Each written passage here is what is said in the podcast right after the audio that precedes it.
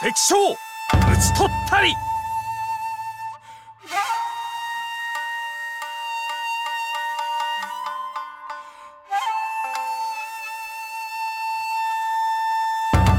举杯笑谈今古事，日本战国无双志。这里是冲浪商店，大家好，我是诺亚。啊水，老吴。 言归正传啊，我们上一期就直接讲完了德川家康同志的前大半生，大半生嘛。算是前大半生，差不多差不多了，差不多之。后后面他活了多少年？七十三岁死的吧？我们讲到丰臣秀吉死的时候，他应该已经是快六十了，五十大几岁了。对，丰臣秀吉是六十几岁，六十几岁死的嘛。嗯，德川家康比他小了五岁啊，啊，也就是说丰臣秀吉死之前，他估计德川家康也活不了几年了对，啊，所以在生前就交代好相应的后事之后，他觉得这么一限制德川家康啊，等德川家康也死了之后，他觉得他的政权可以可以千秋万代了了啊，哎就稳稳了。啊。万万没想到德川家康又多活了二十年，将近二十年。我们上一期其实也讲到了，整个丰臣政权啊，在丰臣秀吉死了之后，其实是一个大厦将倾啊、危机四伏的这么一个局面。主要呢是因为他的这个制度五大佬五奉行制度啊，五大佬呢，我们再讲一遍啊，为首的就是德川家康，然后剩下的四个呢是 等等啊，等等就是前田利家啊、宇喜多秀家、毛利辉元和上杉景胜。然后五奉行可以讲一下，首席奉行叫做前野长政啊，前野长政他主要是负责司法啊，法务省大臣相当于司法奉行不光司法，还负责外交还有军务。啊，因为在那个呃文禄庆长之役，前野长政也是作为前线的首席监军。对，然后次席大臣呢，这个总理大臣就是 石田三成啊，行政奉行负责行政啊、内务啊、后勤啊这块，石田三成他负责的比较杂，哎他几乎什么行政事务他都参与，他都要插一脚。所以大家都很不喜欢他啊，万人嫌这个人，这个。就是他就是做恶人的角色都是他来。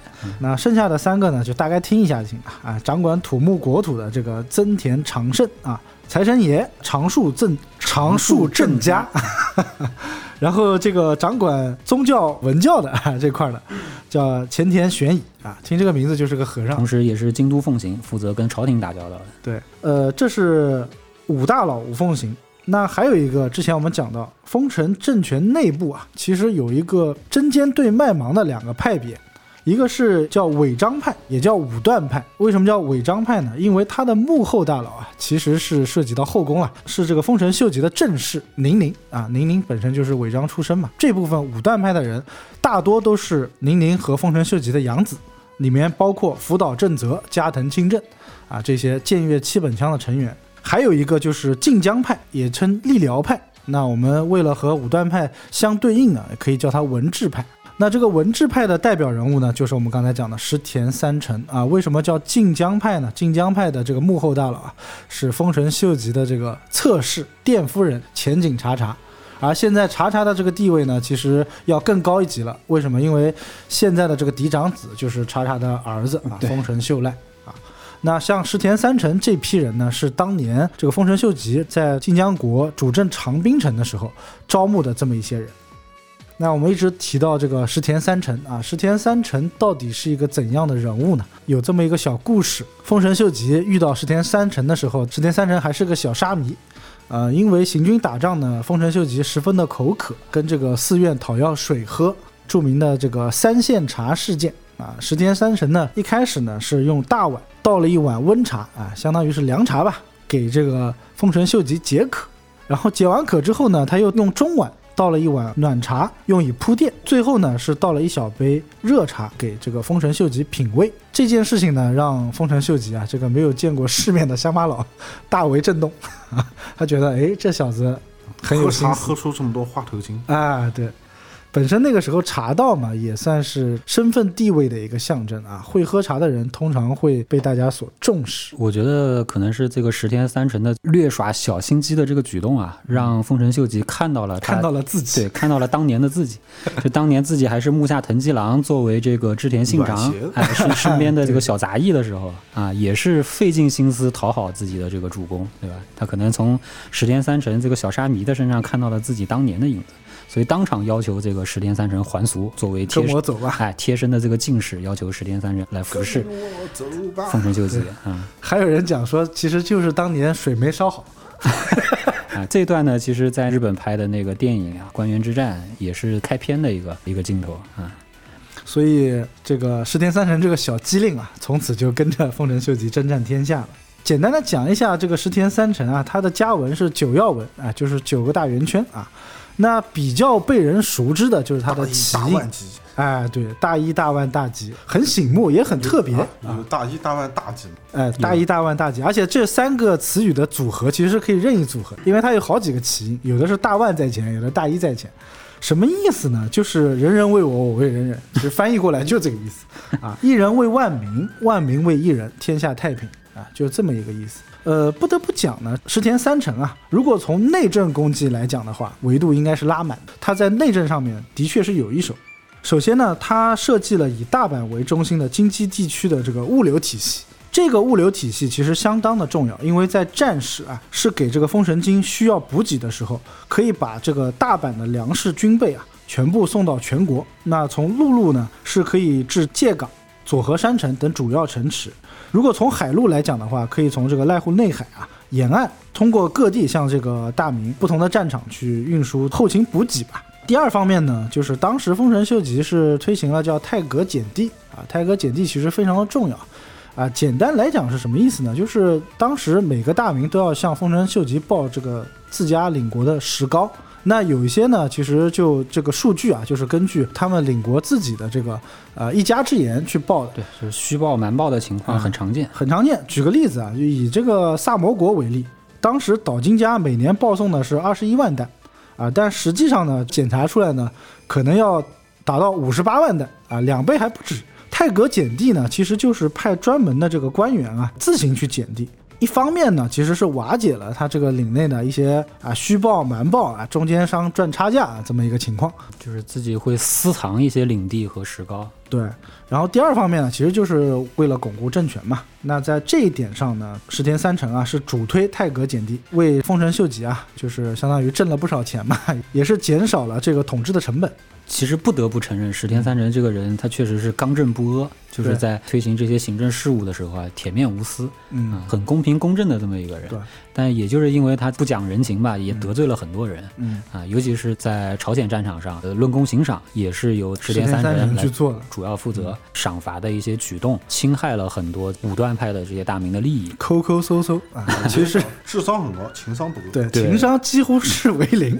情商对 几乎可以忽略不计。我觉得石田三成在我的印象中，就像是丰臣秀吉的一个人工智能一样，他就是一个 AI，你让他做事什么的，他都做得井井有条。但是你要说人情方面的话，大家都很恨他。可以说是完全不懂，对不懂人情世故。你不要说在这个朝鲜清宫的最后封赏阶段了，就是从开始到过程之中啊，他就已经得罪了很多人。有一句话叫“将在外，君命有所不受”。打仗的时候，有一些东西其实是要讲人情的。我们看到明朝之所以吃亏，其实里面也夹杂了很多人情世故的东西。日本就更不要讲了，在这个过程中，其实石田三成是损害到了很大部分这个武断派的利益，包括最后的封赏啊，其实也没有让所有人都可以说是让所有人都不满意。情商和内政讲完了之后，再聊一下这个石田三成同志的军事能力啊。军事能力可以 可以说是这个跟他的内政能力形成了鲜明的对比。对，就是他有一个称号，就是不善于打仗。好称号。围攻小田园的时候啊对，围攻小田园的时候，那个丰臣秀吉是亲率二十几万大军围困小田园嘛，然后小田园之外的其他几个支城啊，都是由这个其他的大名分兵去包围的。对其中石田三成就领了一军去围困这个忍城啊，忍者的这个忍，啊。然后呢，石田三成当时也是立功心切啊，因为忍城久攻不下，他也是想到了一计啊，也是丰臣秀吉惯用的一计水攻之计啊。他准备水淹忍城，但是因为这个计算呢没算好，可能地理也不太行。从一定意义上讲呢，忍城和其他的，比如说之前水淹的高宗城啊，是完全不一样的地形。嗯，这个忍城呢，它本身就是依这个荒川河而建的，他本身就是跟河靠得很近，所以呢，当时忍城的这个城主啊，成田长清，他一方面是广积军粮，做好了跟你耗下去的这个打算，另外一方面呢，他本来就是引这个荒川河道作为护城河，其实是不利于围城，更不要讲说水淹了。我觉得石田三成有点东施效颦，要不就是讨好他老大的之嫌啊。他也是在忍城附近啊筑了很多的堤坝，然后想把忍城给围住，通过下雨的方式呢倒灌水来水淹忍城。结果呢，一方面呢等了好多天就没有下雨，等到下雨之后啊，不仅没有把忍城给围困，反而把自己筑好的堤坝给冲毁。对，就是这个决堤之后，不光没淹到忍城，把自己的部队给淹了，损失惨重。但是呢，石田三成就是打了一封假报告啊，就是在丰臣秀吉面前邀功啊，说自己发动这个水攻之计啊，忍城指日可下啊。丰臣秀吉一听战报特别高兴啊，但实际上这个引了自己的水，把自己的部队给淹了，哎，耗在了忍城之下，进也进不得，退也退不了。石田三成围困的这个忍城呢，是在小田原城开门之后几天之后，忍城才开门投降的。对，而且是人家自己投降，还不让他打下来。现在很多那个影视啊，一些呃，包括我看到有些公众号上面，其实在讲，就是对于石田三成这个人的评价，嗯好像普遍都是比较负面的。嗯呃，说这个人好像没有什么就真本事啊，说他也只不过会个会计啊什么之类的。会会计，是个算盘是吧？对，说他基本上没什么，其实没什么能力，然后包括说打仗的时候确实落了不少笑话。事实是这样的，嗯，事实的话，其实石田三成这个人呢，呃，两面性在他身上体现的特别明显。嗯啊，就是做内政，然后讨好丰臣秀吉，那真的是一把好手。石田三成可以说是丰臣秀吉最信任的内政我觉得讲他是丰臣做下的一条狗，就一点都不过分，对甚至是一种夸奖。对，但是他的这个军事能力啊，包括人情世故啊，那真的是不咋地。军事能力，我觉得后面我们会讨论一下。嗯，那就拿这个忍城之战来讲的话，就是水哥也问到了，其实现在又有一些不一样的声音出现，就比如说为什么要围困忍城这么长时间，而不去直接就把攻打？因为忍城很小，其实真的你可能打一打就结束了。后来就有人讲说，其实是当时丰臣秀吉叫他这么做的，筑坝水攻也是丰臣秀吉下的命令，意在呢是让这个关东的其他大名啊，其实相当于示威嘛，我就不打你，我就困你啊，这是一方面。第二方面呢，还有人举例说，这个石田三成啊，在当时其实他只负责了修堤坝这么一件事情，修完了他已经不在当时的战场。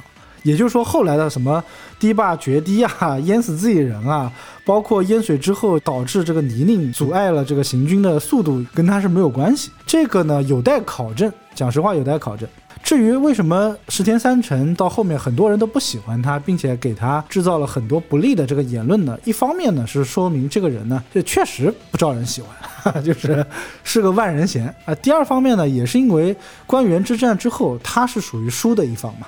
整个日本的历史是被德川家改写的。作为德川家的对立面，那你肯定不可能把石田三成这个形象塑造的比较的好。但是至于这个人到底怎么样呢？我们可以在这章讲官员之战，就是大家自己去有一个定夺。因为我记得我小时候玩那个《战国无双》的时候，嗯，里面石田三成还是一个相对比较正面的一个，还挺帅的是吧？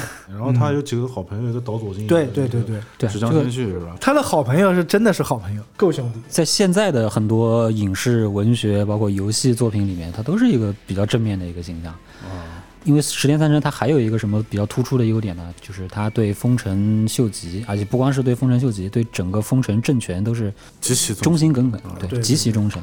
啊，就是他后来跟武断派，包括跟德川家康决裂，都是在讲着大义名分，他要忠于丰臣政权。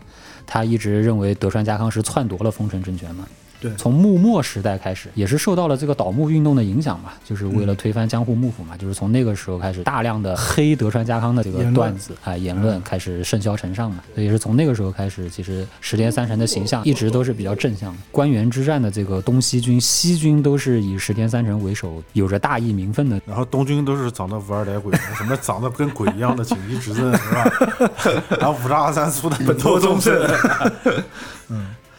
呃，反正不管怎么讲吧，在这个时候，德川家康做了几件事情啊，啊，确实其实不够地道，不够地道，可以说是很不地道。很不地道，就是就是把丰臣秀吉生前的这些遗言就全部推翻全部当放屁。嗯对，上一集我们讲到，丰臣秀吉是禁止他们私下通婚、结党营私的。结盟，对，对，然后这个时候德川家康做了什么事呢？他不仅是没有听这个话，而且还跟好几家建立了这种私下通婚的关系，啊，直接在领地内开了个峰会，大家都邀请来了。比武招亲就是是吧？丰臣秀吉死了之后，德川家康一连私自做主，结下了三门亲事，一个是让伊达正宗的这个大女儿嫁给了德川家康的第六个儿子他大女儿叫五郎八姬，五郎八姬啊，嫁给了他的六子松平忠辉啊。对对。五郎八卦棍，啊，五郎八极啊，德川家康还收了一个养女，然后把这个养女呢跟福岛正则的儿子福岛正之啊定了亲。另外一个养女呢嫁给了这个丰须贺家政的儿子，就是他私自许了这三门亲事。他这个用心啊颇深啊。福岛正则刚才讲了，武断派的领袖人物啊，剑岳七本枪之首，也是丰臣秀吉的养子。然后伊达正宗不用讲了啊，野心勃勃的东北大名。丰须贺家政什么人呢？丰须贺整个家族就是丰臣家的首席家老。他爸爸这个丰须贺小六啊，也叫丰须贺正胜，是这个丰臣秀吉的可以说是排行第一的肱骨之臣，很早就跟着这个丰臣秀吉混的。那这几门亲，司马昭之心嘛，大家都能看得出来。这么一结亲之后啊，前田利家和石田三成也是大怒，派出了一个使者叫枯尾吉晴前往福建城去问责哎，去跟德川家康问责。这个使者自己还没说话，德川家康先劈头盖脸把他臭骂一顿啊，啊，说这个法度上未经上方许可，朱大明不得联姻。丰臣秀赖大人现在还年幼，我就是代为裁断大明之间联姻的上方，我就是上方。而且我身为秀赖大人的这个外祖父，我这样做也是为了加强丰臣家的这个向心力。然后劈头盖脸把这个使者骂了一顿。然后这个枯萎极刑呢，本身也不是什么大人物，也不好反驳，大佬骂的对，哎，只能夹着尾巴跑了。被骂了之后啊，就直接自己宣布隐居了，啊，把家都自闭了骂自闭了，哎，直接宣布隐居，把家都的位置让给他儿子了啊。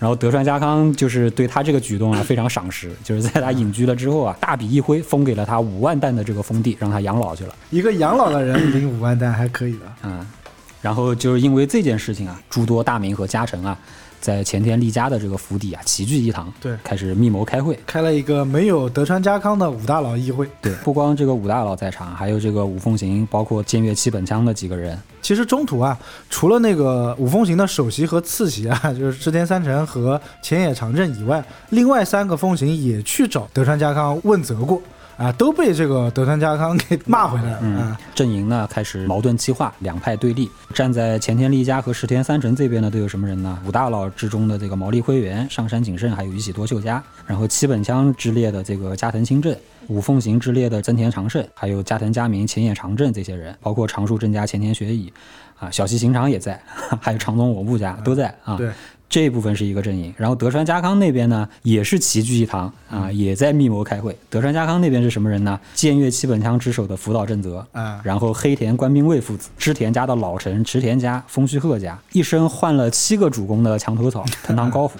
号称杜之鸟，到处换主公。哎，斜坂安置、伊达正宗、大谷吉继这些人啊，大谷吉继这个时候还是站在德川这方的，各自密谋开会啊，哎气氛一度剑拔弩张。岛津家那边就是立岛津比较远，岛津立花家比较远，哎，作为九州大名，国境之边，对吧？来一趟不容易，你知道吧？那个时候还是远离政治中心的一个存在。对对，只要你在九州窝着不闹事儿就行。这个时候呢，德川家康就已经慢慢发现了，原先封城的这些嫡系的这些大名和家臣啊，有一部分已经开始慢慢向自己倒戈了。对，啊，他觉得有机可乘。嗯，而且这个倒戈的原因主要是因为石田三成太过于可恨，就很多人倒戈的原因不是因为欣赏德川家康，或者说想跟他在一起，而是单纯的讨厌石田三 只是为了单纯讨厌石田三成。他们甚至觉得要清君侧，对，他们觉得就是石田三成在丰臣秀赖，因为丰臣秀赖还小嘛，嗯在他身边太过于恐怖，这么一个人在他旁边老是给他尽信谗言，是对自己很不利的一件事情。所以德川家康这个时候就觉得有机可乘啊。但是呢，丰臣嫡系倒戈的力度还不够，丰臣家最德高望重的这个前田利家还在。对，但是那个时候前田利家其实身体已经不太好了已。经不太好已。经不太好了。那个时候，前田利家其实已经长期卧病在床了、啊。德川家康决定再等一等，等时机成熟，决定先熬死前田利家再说。他已经熬死了不少人。还在乎你个前田利家吗，对吧？然后没过多久呢，德川家康就自己主动啊递交了一封誓书，对。啊，表示对丰臣家绝无二心，妥协了。啊，先稳住丰臣家的这个局面。其实就是检讨书了。还有一个意识是说，写检讨书的前提条件是让五凤行全部剃光头。这凭什么？我操！啊，但是前田玄乙不需要，本来就是光头 啊，应该是后人杜撰的了。德川家康这么一表姿态呢，那五凤行和其他的四个大佬啊，也相继不好多说什么。哎，也不好多说什么，相继递交了这个誓书，都表示对丰臣家这个绝无二心。哎，好巧不巧，终于熬死了前田利家。因为当时前田利家他是一直留在大阪城辅佐这个丰臣秀赖嘛，德川家康一直是留在福建城，福建城。啊处理全国的这个行政事务嘛。前田利家他自己也非常清楚，就是现在德川家康的这个势力啊，已经是无法控制的这么一个情况了，嗯。所以他也担心自己死了之后啊，前田家会因为跟德川家的对立啊，导致自己家名不能存续，对。会对自己的这个后代有所不利。在前田利家死前啊，主动的去向德川家康靠拢，不顾石田三成等人的劝阻啊，他亲自拖着病体来到了德川家康的这个府邸。然后跟德川家康进行了这个彻夜的长谈，最后他是把他儿子前田利长都托付给了德川家康，对，意思就是我死了之后，照顾好哎，你要保护我们前田家，你要照顾好我的儿子。就是丰臣秀吉打了一辈子，最后被鹰啄了眼，对吧？或者说他打了一辈子是为人家打的，对，其实为他人做了嫁衣。我把儿子托付给了前田利家，然后结果前田利家连他自己儿子都托付给了对，就前田利家自己当了二五仔，就是前田利家这个人吧，嗯你说他在丰臣家德高望重，但他他妈这辈子做了两次最不该做的事情，对一个就是背叛了柴田胜家，导致建越之战的彻底失败。对，第二个就是死前可以说是背叛了丰臣政权，前田利家始终他还是一介武夫，他跟德川家康、丰臣秀吉这些人比的话，就是差太远了。真的讲实话，差真的段。位不够，真的段位不够。他只是德高望重而已。对，但是因为他过于德高望重，所以呢，他的这一举动啊，也瞒不过其他人的眼睛嘛。大家都知道，前田大佬在生病的时候还拖着病体跑去见德川家康，都以为说前田利家向德川家康投降了。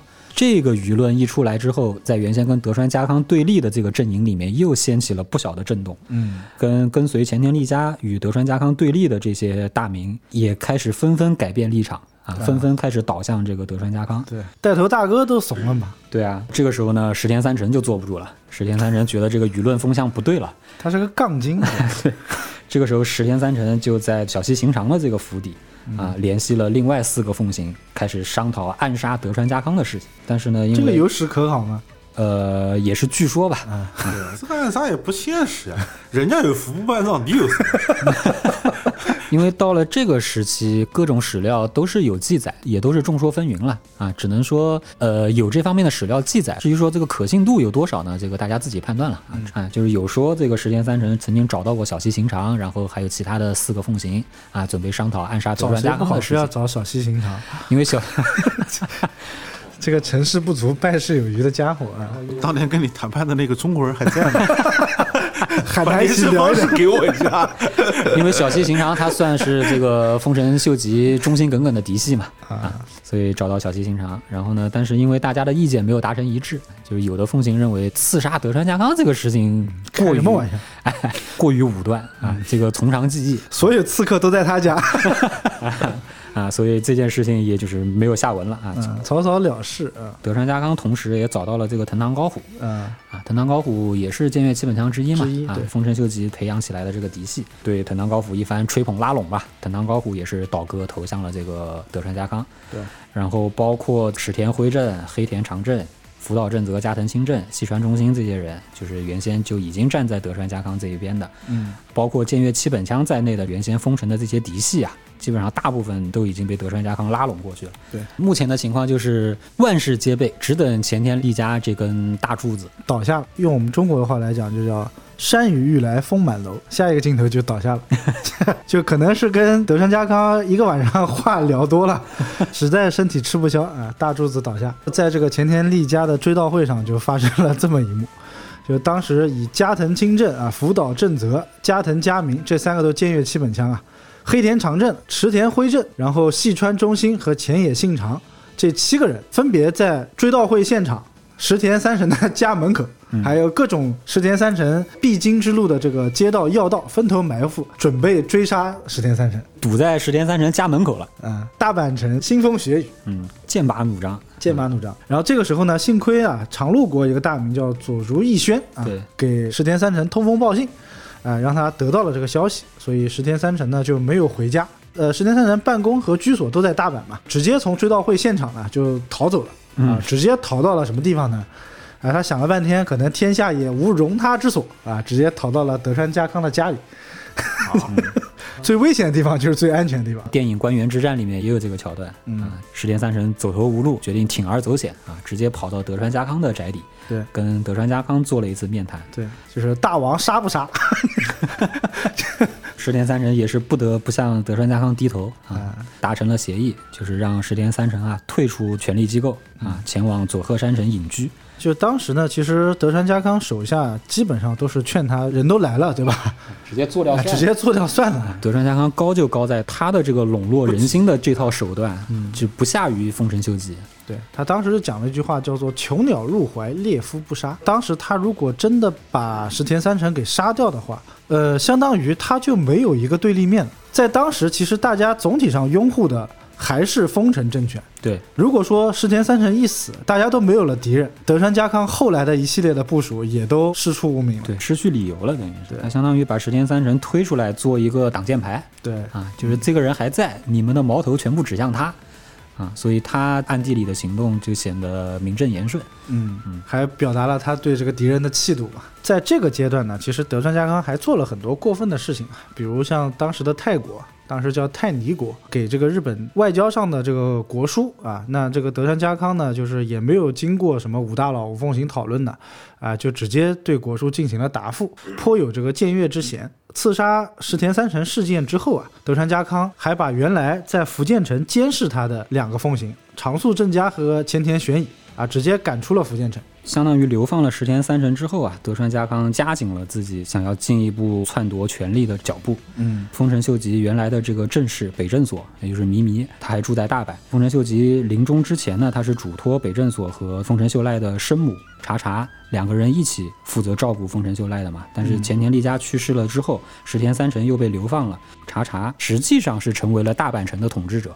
丰臣秀吉的正室北镇所啊，就受到了冷落和排挤。啊，嗯，但这个时候德川家康又显示出他这个笼络人心的这套手段了，他就时不时的跑到大阪城去跟这个北镇所问好，哎，探望一下自己的嫂子，哎，开始笼络这个北镇所的人心。啊。因为北镇所其实辖下的势力就是武断派嘛，伪装武断派。对，而且他看到这个自己当时视为养子的这些兼越七本枪的这些人都倒向了德川家康，他也觉得大势已去，站在了德川家康这一边。北镇所后来自己就宣布离开大阪，移居到京都啊啊，让出来给你来吧，啊，他原来居住的这个大阪城的西之丸直接让给了德川家康。德川家康自此就名正言顺的进入了大阪城。大阪城。当时其实几个大佬啊不在大阪了，已经各自回到自己的领地了。每个大佬的这个态度呢，其实又体现了当时他们对德川家康的一些看法。比如说像毛利家，纯粹是一个默许的状态。毛利家是觉得，哎，反正他是来办公的嘛，那就来呗。毛利家怎么讲呢？就是就是毛利家在织田信长还在的时候啊，基本上就是一种比较就是屁事都不对打酱油，对，就是打酱油的一个状态，一直在躺平。逆来顺受的一个状态啊，就就是你说什么都行，都好，都行，没问题。上山家呢，就是我不知道啊，装呆啊。回国捣鼓什么呢？后面我们会讲啊，表示不知道这件事。情绪强烈一点的这个宇喜多家表达了自己强烈的谴责，然后并没有做任何的事情。然后这个作为五凤行之首的这个前野长政呢，也是没有做任何抵抗，就回到甲斐国他的封地，直接就隐居了。这个时候就发生了一个非常重要的事件，就是九九重阳节事件。当年的这个重阳节那一天啊，按照道理来讲呢，德川家康是要去给丰臣秀赖祝贺的。庆贺的，也不知道为什么重阳节要给一个小孩子庆贺登高技 啊！对，在他们登高的时候啊，还真是登高。在登高的时候，在高楼之上啊，这时候大阪城突然间流言飞起，说这个时候有人要刺杀德川家康，是哪几个人要刺杀？一个是前田利家的儿子啊，前田利长刚托付给他的这个，还有一个呢是前野长政五奉行的老大嘛啊，还有一个叫土方雄九啊，土方雄九是前田利长的表兄弟啊，还有一个叫做大野志长，这个人很重要啊，这个人很重要，因为这个人啊，据说是跟 茶茶有一腿。啊，是茶茶的这个绯闻男友，所以他叫大野智藏。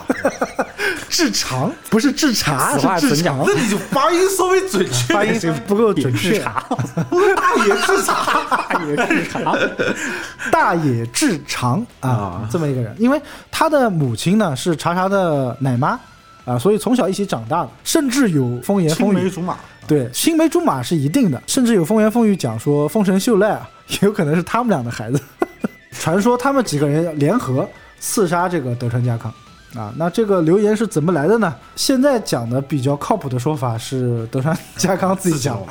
哎对，因为这几个人正好是他的政治要敌吧，说他们几个人密谋要刺杀自己。这个消息传出之后啊，留言的几个主人翁啊都慌了啊。那像前田利长呢，直接把自己的老妈献了出来，我拿我的老妈天天把我托付给你，对我把我的老妈送过来给你做人质，哎，别搞了啊，大哥。前野长政呢，啊，直接是撤销了奉行一职，啊，不当了，老子不当了啊，回甲斐领地隐退了，把这个家督之位呢，也是给了自己的嫡子前野信长啊。这个前野信长刚才就是刺杀石田三成的时候就有他，像什么土方雄久和大野志长啊，这两个人直接就被流放了。这么讲起来，这前野家也很奇怪啊，哎，就是父子两个人他儿子刺杀了石田三成，他老子要刺杀德川家康，是个刺客家族，他家才他妈是刺客家族啊，是个刺客家族啊。也以后遇到姓前野的小心一点啊。然后呢，这么一来呢，其实就扫清了这个整个大阪城的一些障碍吧，也不管它真的假的，反正大家都怂了。当年的十月，德川家康就以这个四大佬之首啊，因为有一个大佬已经挂了嘛，向各地的这个大名啊开始赏赐土地了。嗯，相当于已经是宣告自己的主权了嘛，也是利用赏赐的方式去笼络人心。那刚才讲到几个大佬各自回领地，有一个大佬在装呆啊，上山谨慎。上山谨慎这个时候在干嘛呢？据流言传说啊，据流言传说，他在扩充军备。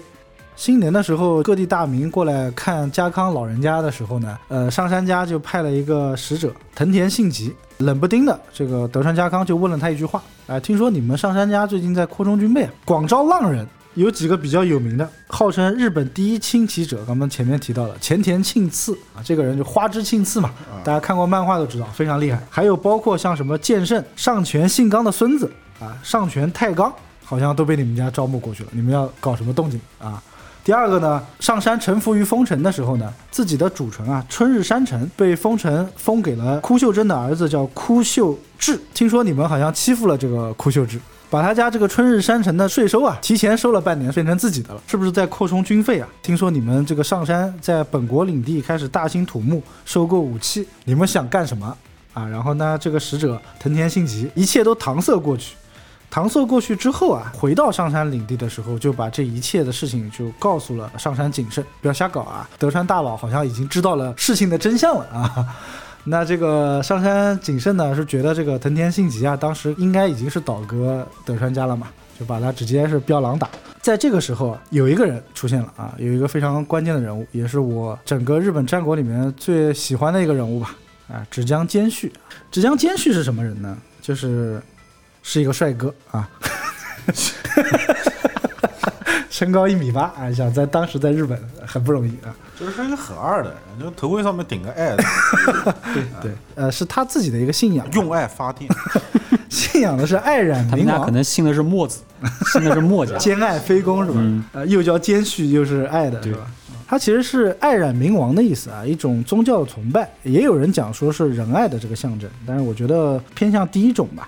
直江兼续呢是日本七柱枪之一，和本多忠胜齐名的啊，用枪用的很厉害的这么一个。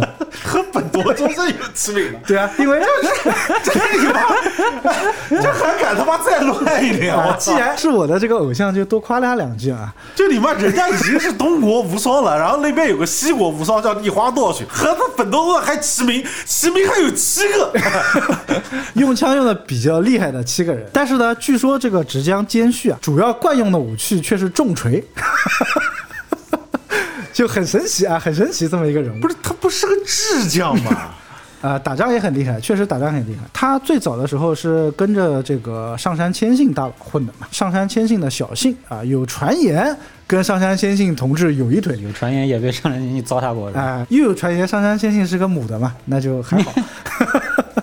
不是，你要被女权锤死！这屌节目没他妈女人听。大木林啊，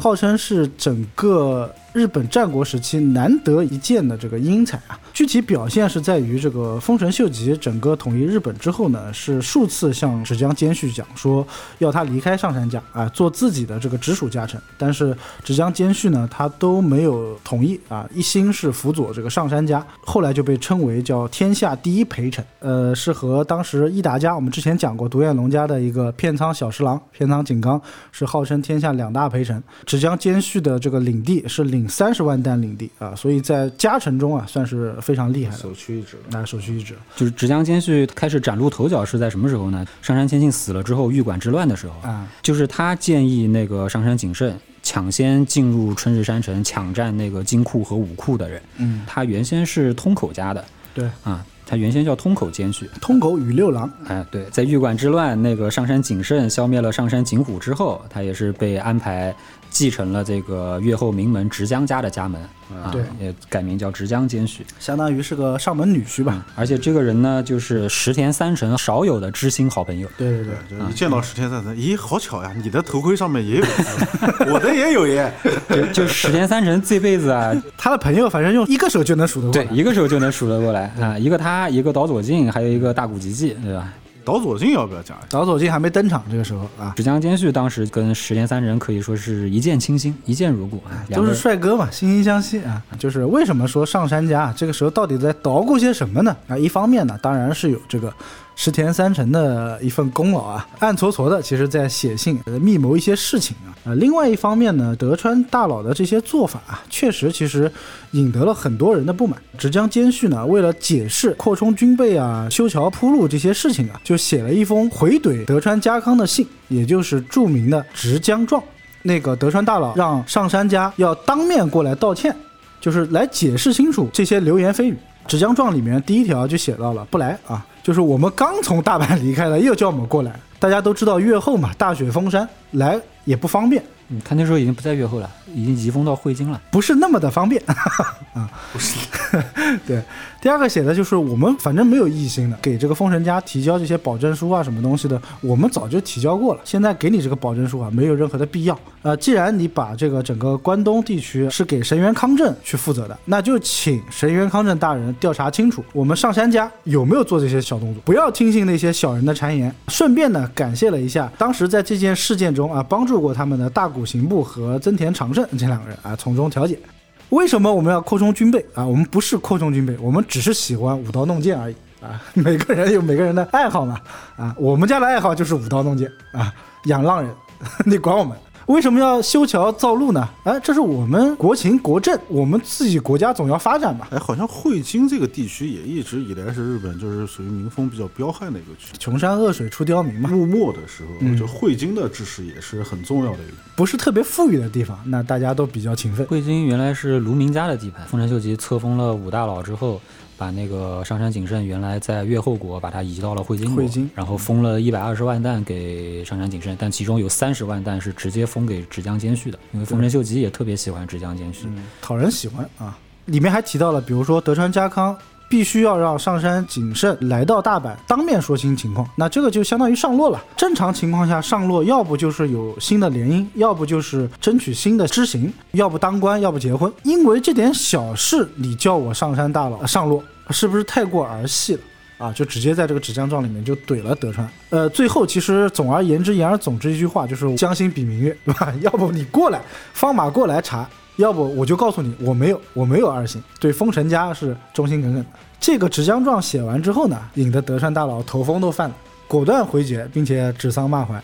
德川大佬现在已经是权倾朝野，哪能忍得下这口恶气。对这口恶气呢？点兵宣战汇金。德川家康在收到直江状之后啊，大发雷霆，立刻就宣布要讨伐上杉家。脾气这么暴的吗？对确实讲的很难听，直江兼续的言辞极尽挑衅之能事，用现在的话说就是阴阳怪气，嗯，字里行间透露着不屑与不服。你想在当时的骂王司徒是吧？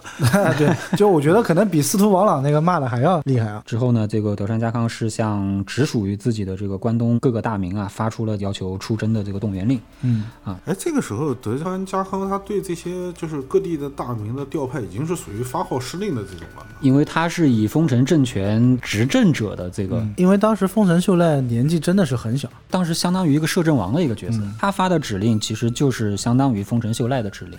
对，嗯所以他当时给关东的朱大明发去了这个东原令，召开了一个军事会议。当时确定的作战方针是什么呢？首先，德川家康自己率自己的直系部队在江户和他的儿子德川秀忠部队会合之后，然后向会津进发。然后，这个长陆国的佐竹义宣由长陆国出发，然后伊达正宗从陆奥国出发，最上义光从出羽国出发啊，然后前田利长也是前田利家的儿子从越后国出发。有一个大家不要误解，就是这个时候所有站在德川这边的，他从名义上来讲，其实并不是说是德川阵营的人，因为当时的德川家康还只是最高级别，也就是内府吧，他也不是将军，也不是官白，也虽然他的实力可能已经权倾天下了，但是整个名义还是丰臣家的。然后与此同时呢，各方面的势力也表达了讨伐上山的态度。那比如说电击查查，也是以秀赖的这个名义啊，对。德川家康的汇金征讨这件事情呢，表示了一定的支持，并且赠予了两万担的粮食和两万两黄金。啊，朝廷的这个后阳神天皇还派使者前往大阪，赐给了德川家康一百匹布。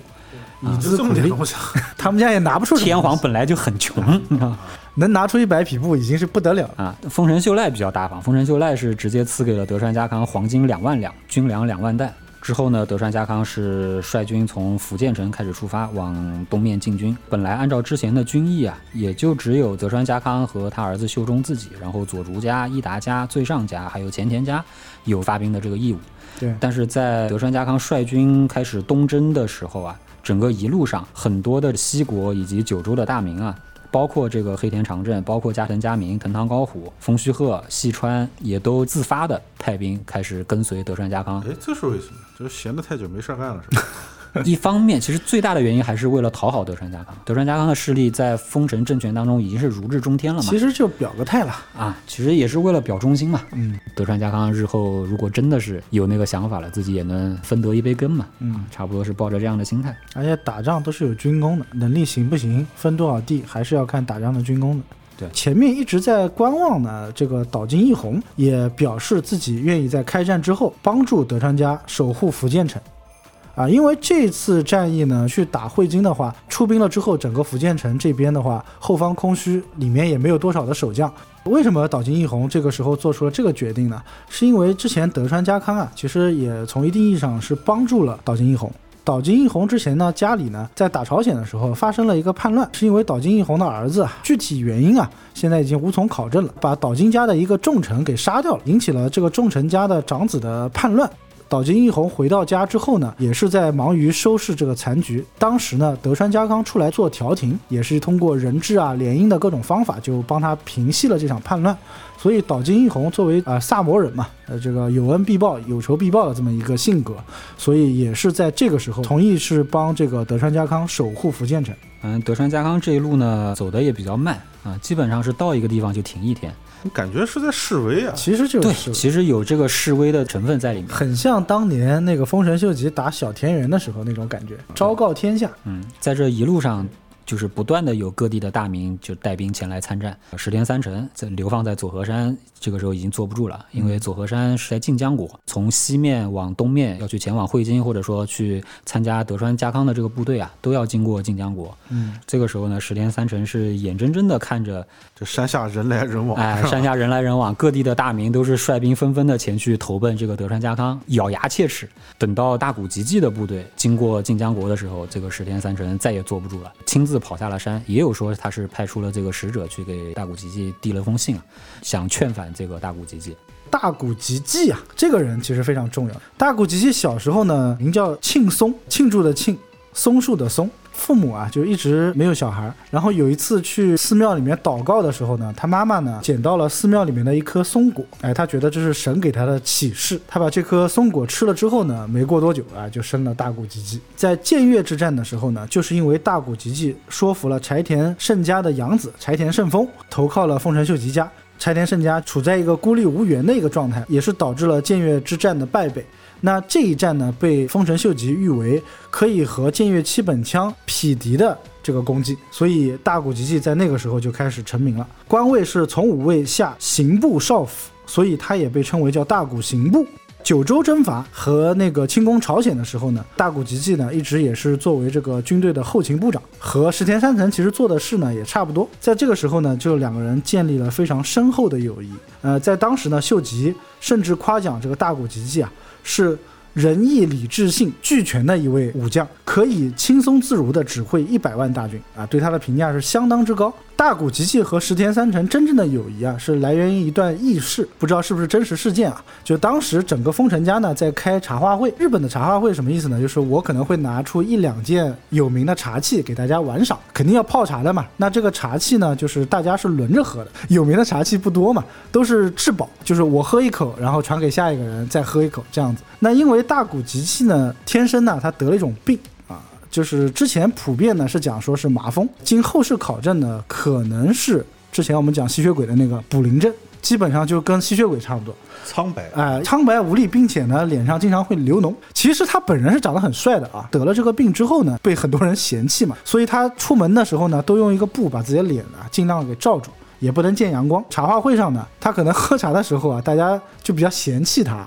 第二个就有目击者称有脓滴在茶碗里面了，很恶心，没有人愿意接他这个茶碗。当时只有石田三成，一句话没说，接过他的茶碗就把那口茶给喝掉。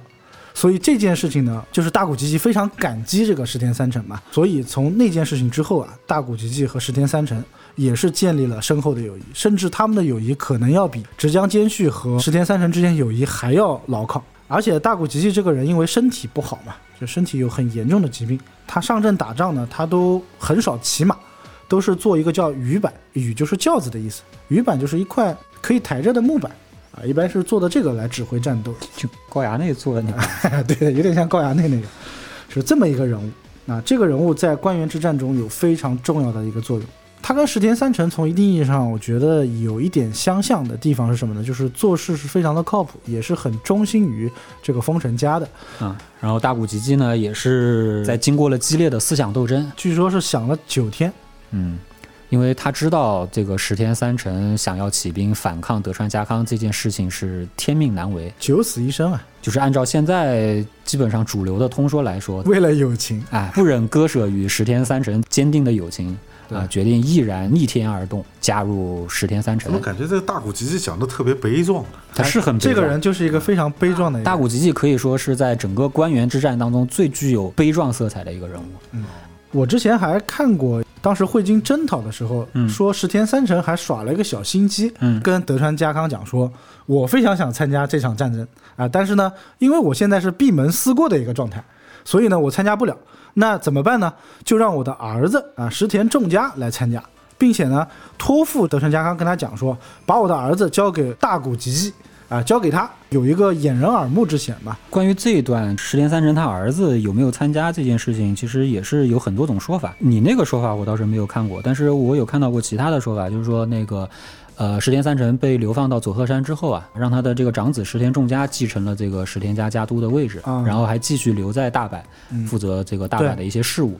然后那个大谷吉继起兵之后，石田重家是在大谷吉继的军中劝返大谷吉继的这件事情，石田三成的儿子也参与了。嗯，那个石田三成耍心眼，先把自己儿子派到大谷吉继军中。石田三成的部署啊，嗯，我觉得这个可能逻辑上不太通。因为石田三成他本身和德川家康已经是一个势不两立的啊，势同水火、势不两立的一个状态，他要耍这个心眼的话，一个我觉得逻辑不通，第二个我觉得完全没有必要。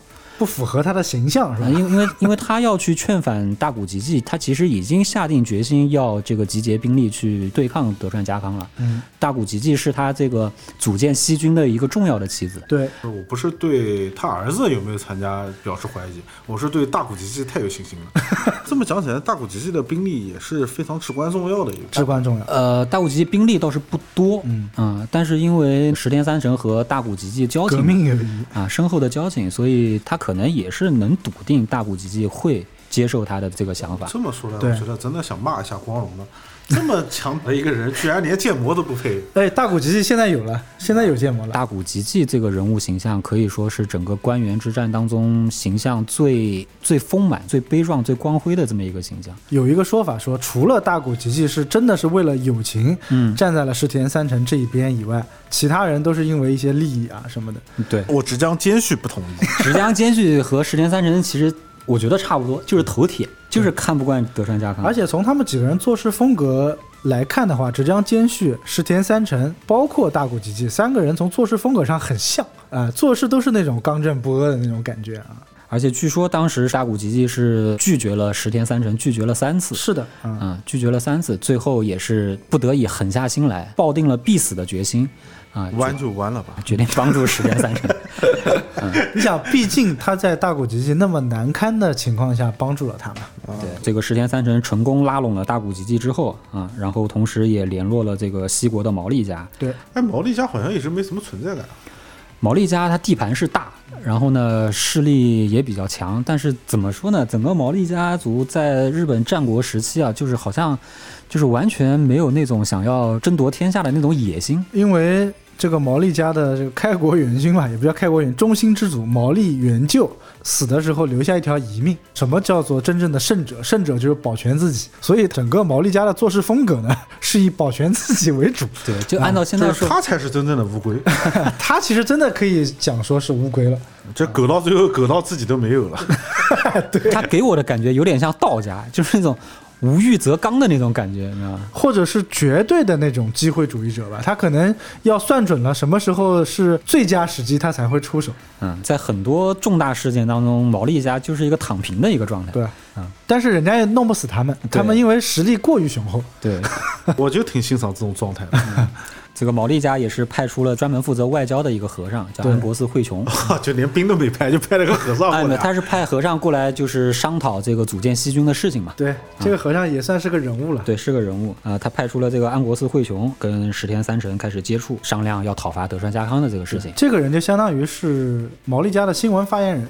嗯，外交首席外交官，对，安国寺惠琼也是成功的说服了这个毛利会员加入了石田三成要组建的这个西军，啊，同时也是推举毛利辉元作为西军的这个总大将。对，嗯，毛利辉元啊，作为西军的总大将，他是有条件的，一个是要以秀赖的名义驱逐德川家康，秀赖说我不愿意 秀赖当时基本上就是一个傀儡，还是小孩呢，都没有元服呢，在当时整个天下说到底还是丰臣家的嘛。啊，第二个呢，就是剩下的三位风行啊，就是增田长盛、长树正家、前田玄以三个人，要写下保证书，坚决的站在我们西军自己的这一方。啊，第三个就是如果说这次大战一触即发，东西军交兵。德川家灭亡之后，要由毛利辉元代替家康负责执政。想的挺多，都已经想到后面了。就是捞好处嘛。哎，毛利家有什么比较屌的武将吗？这个就 细想了一下，这沉默就很一。阵一阵沉默。毛利家是出智将，常州出相。那毛利家这个时候还有什么比较有屌的智将吗？呃，毛利辉元、小早川龙井，这个时候小早川啊龙，井小早川龙井不在了，但是他那 吉川元春还在吧吉？川元春也不在了，也不在了他这个时候已经是他的儿子吉川广家了。基本上毛利家现在是一代不如一代。你可以这么理解，就是毛利家虽然他叫毛利啊，提到小早川，提到吉川啊，这两个姓氏，反正都是他们家毛利家的，人。方便大家理解和记忆啊，我觉得就记住这个毛利呢，就真的很毛利，啊 一点点利就可以了。有道理，有道理。拉拢了毛利家的同时呢，石田三成还让他的兄长石田正成作为晋江的这个奉行，然后在这个爱知川渡口这边设立了关所，阻止这些西国的大名再往东去投奔德川家康。对，啊，就是石田三成这个时候就是穷尽了威逼利诱的手段，啊，把这些还没来得及追上德川家康的这些大名啊，全部拦在了晋江国。一方面是劝返，第二方面是逼迫他们要加入讨伐德川家康的这个军队。对，嗯，他们这边势力好单薄呀。是比较单薄，就是西军可以说是一盘散沙。各自为政吧。因为你想，以石田三成的这个人品，真正能跟他心连心的，可能也没几个人。毛利辉元作为西军的总大将嘛，就以协助守城的名义啊，直接带兵进入了大阪。然后石田三成就让这些被他截留下来，基本上都是被迫加入西军的这些大名啊，也全部带兵进入大阪，赶走了德川家康留守在大阪的这个守将啊，然后占领了这个大阪的西之丸。嗯，石田三成又找来自己的老同事。也是原先的这个五奉行增田长盛、长树正家，还有前田玄以，联名发了一封檄文，啊，就是讨伐德川家康的檄文，手书德川家康的十三条罪状，对有点像那个十八路诸侯讨董的那个意思。对啊，得名正言顺嘛。而且这个时候石田三成啊，他还做了一件事情，我觉得这件事情做得很不好，把整个大阪城戒严。丰臣秀吉在的时候，当时是要求很多大名的这个家眷啊留在大阪城的。对，其实为了巩固自己统治嘛。其实也是做个人质嘛。哎，石田三成这个一戒严之后啊，就把很多的当年留在大阪城各个大名的这些家眷啊，都当人质给抓起来了。要求被他强迫留下来的这些大名啊，要把他们留在大阪城的妻子儿女啊送到大阪城本丸里面做人质。对，啊反而激化了所谓东军或者说是站在德川家那边矛盾的心理，很仇视石田三成。而且不光是对东军起到了这个反效果，对于西军自己也是。东军有一个将领叫做细川忠兴，当年明智光秀的女婿，娶了这个明智光秀的女儿明智玉子。明智玉子呢，就在这次戒严中啊，因为一些其实也是误会吧，就被杀掉了。石田三成呢，他就自己派兵包围了西川家留在大阪城的这个家眷，包围了他们的宅邸。玉子当时也是说宁死不从。啊，玉子呢，他自己又是个基督徒，不能自杀，所以他后来是让他的一个家臣先把自己弄死，对吧 然后又点燃了火药吧，把玉石俱焚，啊玉石俱焚。所以叫玉子。石田三成这个人不通人情世故这一套，就是强来硬的，就是硬留你们这些大名，要你们这个提供人质。这么一闹吧，也不敢再继续跟西军的大名再继续收取人质了。啊，但是因为这个威逼利诱的手段呢，在大阪城内也集结了将近十万人的这个西国大名的部队，听起来感觉这十万人就是乌合之众呀，哎，基本上离心离德的。对，离心离德讲的是对的，就是乌合之众也不至于，因为其实大家其实都有实力，对但只不过就是没有团结在一起，那这么说来，整个西军好像也没有什么厉害的将领了，又陷入了一阵沉默。是吧就就很尴尬啊。这个怎么说呢？就是怎么说呢？就是是的，就是怎么说呢？就是你没听过不一定代表人家不厉害，人家好歹也是一届大名，是不啊，是？就是人家摆明了德川那边就是一波全明星，这边差不多就是板凳球员。哎也不算吧，主要西国和九州的大名呢，他都不算德川家康的嫡系。日本打仗它跟我们中国不一样，你中国你报一个关羽，报个赵云，能吓退百万敌军。但是日本不一样，日本哪怕本多忠胜，可能跟一个普通的小兵还要打半天呢。哎，那这么讲起来，本多忠胜说自己一处伤都没有受过，那是确实牛逼了。长矛五六米，对吧？想受伤也比较难，哎，比较难。一般人近不了身。哎，一般人近不了身。这些名声在外的赫赫有名的武将啊，和一些可能并不是那么有名的武将打起来的话，也不是说一刀斩的那种情况，因为哎这个大规模的核战，它不是个人的武力值的问题了。嗯瞬息万变。嗯，你们也理解一下我们这种战国无战国无双玩玩家多的人坚持。它不是一个割草的游戏？整个西军没有人能割草啊，那你熟悉的岛津家是加入了西军。啊，对啊，在德川家康出征之前，他其实已经跟岛津义弘讲好了，出征之后啊，岛津义弘率兵来协助防守福建城。对，啊，这个事情是早就说好的。嗯但是呢，在德川家康出征之后，然后石田三成纠结了这个西军部队驻守进入大阪城之后啊，那个岛津义弘确实也来了，他带了一千人过来，准备。才一千人，他们家一千人抵得上四千人，那个岛津家比较复杂，他们就是四兄弟各自都有兵。这次只是岛津义弘来了，而且他是来守城的，他不是去去远征那个上山的。但是呢，到了福建城下之后，当时德川家康留下的这个福建城守将鸟居元忠啊，他认为岛津义弘是石田三能派过来的内应，对他就不给岛津义弘开门，他死活不开门，死活不开门。然后岛津义弘就一怒之下啊，一怒之下带了这一千人就投靠了石田三成，对，就因为加入了西军。很突然，很突然这个事情。德川家康不都是有政令了吗？就是有命令是让他来的呀。呃，有一个可以不让他有一个说法是因为没有留下命令啊，但是那也有可能是鸟居云中这个人自己的一个问题。鸟居云中这个人呢，就特别耿直啊，就跟他的这个名字一样的，很忠诚。忠诚是一方面，但是呢，耿直到什么地步呢？就当年丰臣秀吉说看他忠诚吧，封个官给他，他都不要，不是自己主公给的东西，我不要一分一毫，就这么一个人。嗨，这个话讲出来，其实就 很让人头疼啊这。好舔狗，啊、而且鸟居元忠这个人在打仗的时候呢，啊、据说他是腿部有伤，腿不能盘坐。然后德川家康呢，也是对他特别照顾啊，允许他伸着腿开会，也是深受德川家康的器重。关原之战的前一个月啊，发生了这么一场战争，就是福建攻防战啊，就福建城的这个攻防战。当时的福建城只有一千八百的这个兵力，西军其实纠结了十万兵力嘛，带兵的是这个宇喜多秀家，因为毛利会元作为总司令是坐镇后方，呃，还在大阪城，旗下像毛利秀元，就是毛利会元的养子啊，岛津义弘，包括那个小早川秀秋，相当于偷袭了德川的大后方嘛，去攻打这个福建城啊，这件事情来得很突然。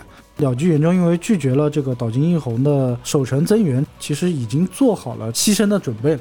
坚守了十多天之后呢，鸟居元忠最后是与自己的三百名将士啊一起切腹自尽，因为实在是打不了了，这个兵力悬殊过于之大啊。据说当时啊，他们自尽的这个血，因为流的非常的多啊，全部渗透到了呃福建城他们这个城池的地板上面，加上很长时间没有人去清理，所以最后这个血渍啊，怎么样都洗不干净。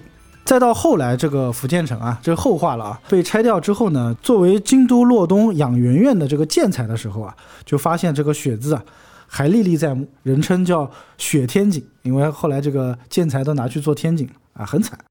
所以呢，鸟居元忠啊也被后世啊尊为叫三河武士之剑，他本身也是三河人，整个三河武士以他为榜样嘛。死之前呢，大喊说：“主公，祝你武运昌隆。”哎呀，非常的悲壮啊！OK。其实有点耿直，这个人讲实话有点耿直。这就算把岛津家一千人放进来，又能怎么样呢？这座城怎么着都要被攻破的。那福建城被端了以后，嗯德川不是慌了吗？其实是慌的。福建城被端之后，其实他才意识到整个日本战局的这个严重性嘛，也知道这个所谓的西军联军开始跟东军对立了。他才意识到，他下令征伐上山景胜的这个局部战争，嗯，可能已经演变为一场全国的大混战了。对，而且这个时候其实他只有三条路可以走，就是要不就是停止一切军事行动，退回他自己的这个主城江户，关东的江户，奋力一搏吧。第二个就是无视西边的石田三成他们西军的这个动向，直接把汇金给打下来。那再不然的话呢，就是不管这个汇金，回头打西军玩。的一手好，围魏救赵。对，其实这步棋西军下的还是非常好的，毕竟是抓住了这个战机。德川家康在接报那个西军开始攻打福建城之后啊，呃，召开了一次会议，这场会议史称叫做小山平定。对，因为是在小山这个地方开的会。他当时是立即召见了这个他的心腹黑田长政。黑田长政呢，在文禄清长之役的时候啊，就跟石田三成就是结下了梁子，啊，所以他是坚定的这个反石田三成的这一派。黑田长政当天就游说了兼越七本枪之首的福岛正则，联合了其他的几个大名，向德川家康递交了发誓效忠的这个誓书。对，之后呢，德川家康是正式在小山这个地方召开了各路征伐大名的这个军事会议，也就是史称的小山平定。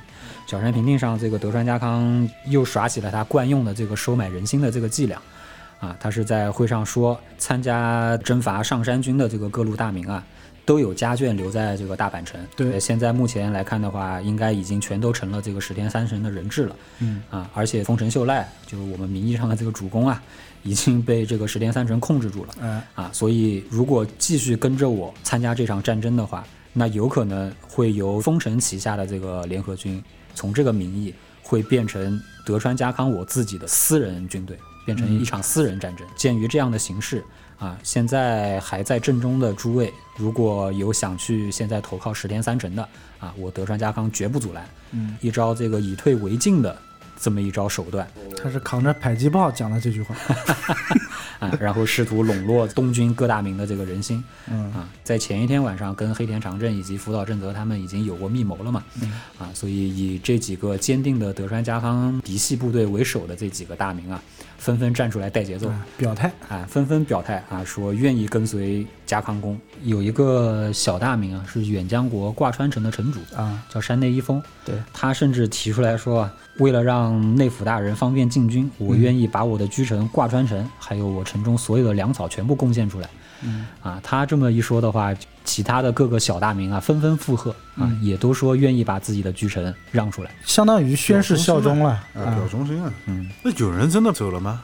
呃，有少数啊，有偷偷摸摸的溜走了。德川家康没找他麻烦，不会找他麻烦的，因为德川家康他召开这次小山平定，他其实就是为了清理掉东军阵营当中这些不安定、不安定隐哎患。不稳固的因素。嗯啊，也就是说，经过这场小山平定之后，留下来的都是死心塌地跟着德川家康要搞事情的这些人。啊，那走掉的那些也不重要是吧？有一个非常重要的人走了一半，这个人走了一半啊，就是大名鼎鼎的真田家，嗯，真田昌信，神奇的一个家族。真田家因为在后面的章节中会非常的重要，然后这边呢我们分开讲，先讲一下在这次小山平定中的一个重要角色真田昌信啊，真田昌信也就是大家比较熟悉的真田幸村啊，他老爸真田家也在德川家康这边的话，那德川家康岂不是如虎添翼。卧龙凤雏两位先生都有了，天下第一兵啊！对，真田昌信这个人呢，有一个外号啊，之前我们其实也反复提到过了，叫做“表里比心之者”。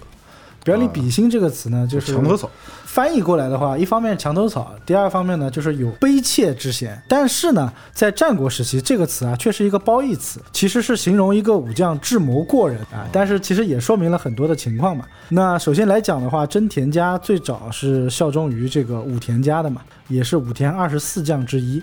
小时候，这个真田昌信啊，就做武田大佬的这个禁卫军啊，叫奥进袭众啊，相当于贴身保镖了。武田家的部队番号还挺多啊，挺多，他们家就以番号多为主，而且呢，真田家标志性的这个六文钱家徽啊，啊，据说也是这个武田大佬赐的啊，这个有待考证啊。然后这个六文钱家徽到底是什么意思呢？其实呢，是说这个日本死了之后啊，会投身六道嘛，在六道的这个三途川啊，需要付这个过路费，所以他这个六文钱家徽呢，每一文钱就代表一道，意思就是说将以地藏之钱划六道，过三途之川的时候啊，作为这个过路费，以达极乐轮回。也就是说，真田家的这帮人一旦打仗，哎，不要求回来了，反正我钱带够了。然后真田昌信这个人啊，确实非常的聪明，每一步棋啊下的都非常的好。他最早是在武田家，那武田大佬死了之后呢，哎，立马投靠织田信长。信长死了之后呢，又投靠了当时势力相对比较大、比较稳的北条家。在北条和德川之间闹矛盾的时候呢，又短暂的投靠过德川家，后来又返回北条家。上野地区的战乱，他后来短暂投靠了北条家，然后北条家战事结束之后，因为跟北条家又因为领地的问题产生矛盾，他又短暂投靠了上杉家。上杉家出来之后，后来上杉家也失势嘛，然后那个时候方城权倾天下，又投靠了方城家一个人物啊。具体的他的一些战绩呢，啊，我们会放在后面再讲。真田昌信带着他的两个儿子啊，长子真田信信和次子真田信繁，也就是真田信村，在犬伏这个地方开了一次密会。嗯，他的长子真田信信已经娶了本多忠胜的女儿，已经做了本多忠胜的女婿。道吉道子哦，道吉啊，战国无双不是可以选的吗？用那弓箭的。真田昌信充分展现了老狐狸的这个本色啊，就是两头下注啊。他决定让本多忠胜女婿的这个长子啊，让他继续跟着德川家康加入东军，然后他带着次子真田幸村加入了西军。嗯，这样的话，就是不管哪一方战败，这个真田家的家名都能够存续下来，都能作为这个战胜方啊去分得一杯羹。这个想法其实很好，他也一些被动的这个原因。真田信信本来就是本多忠胜的女婿，一般情况下，在日本的话，女婿其实就当儿子看的。那暂时肯定是离不开德川的这个阵营的。真田信繁呢，他的老丈人是谁？是大谷吉继。真田信繁也是少年坎坷，在真田昌信投靠上杉家的时候啊，他把当时还没元服的真田信繁，那个时候叫变丸，啊，把他送给了做人质哎上杉家做人质。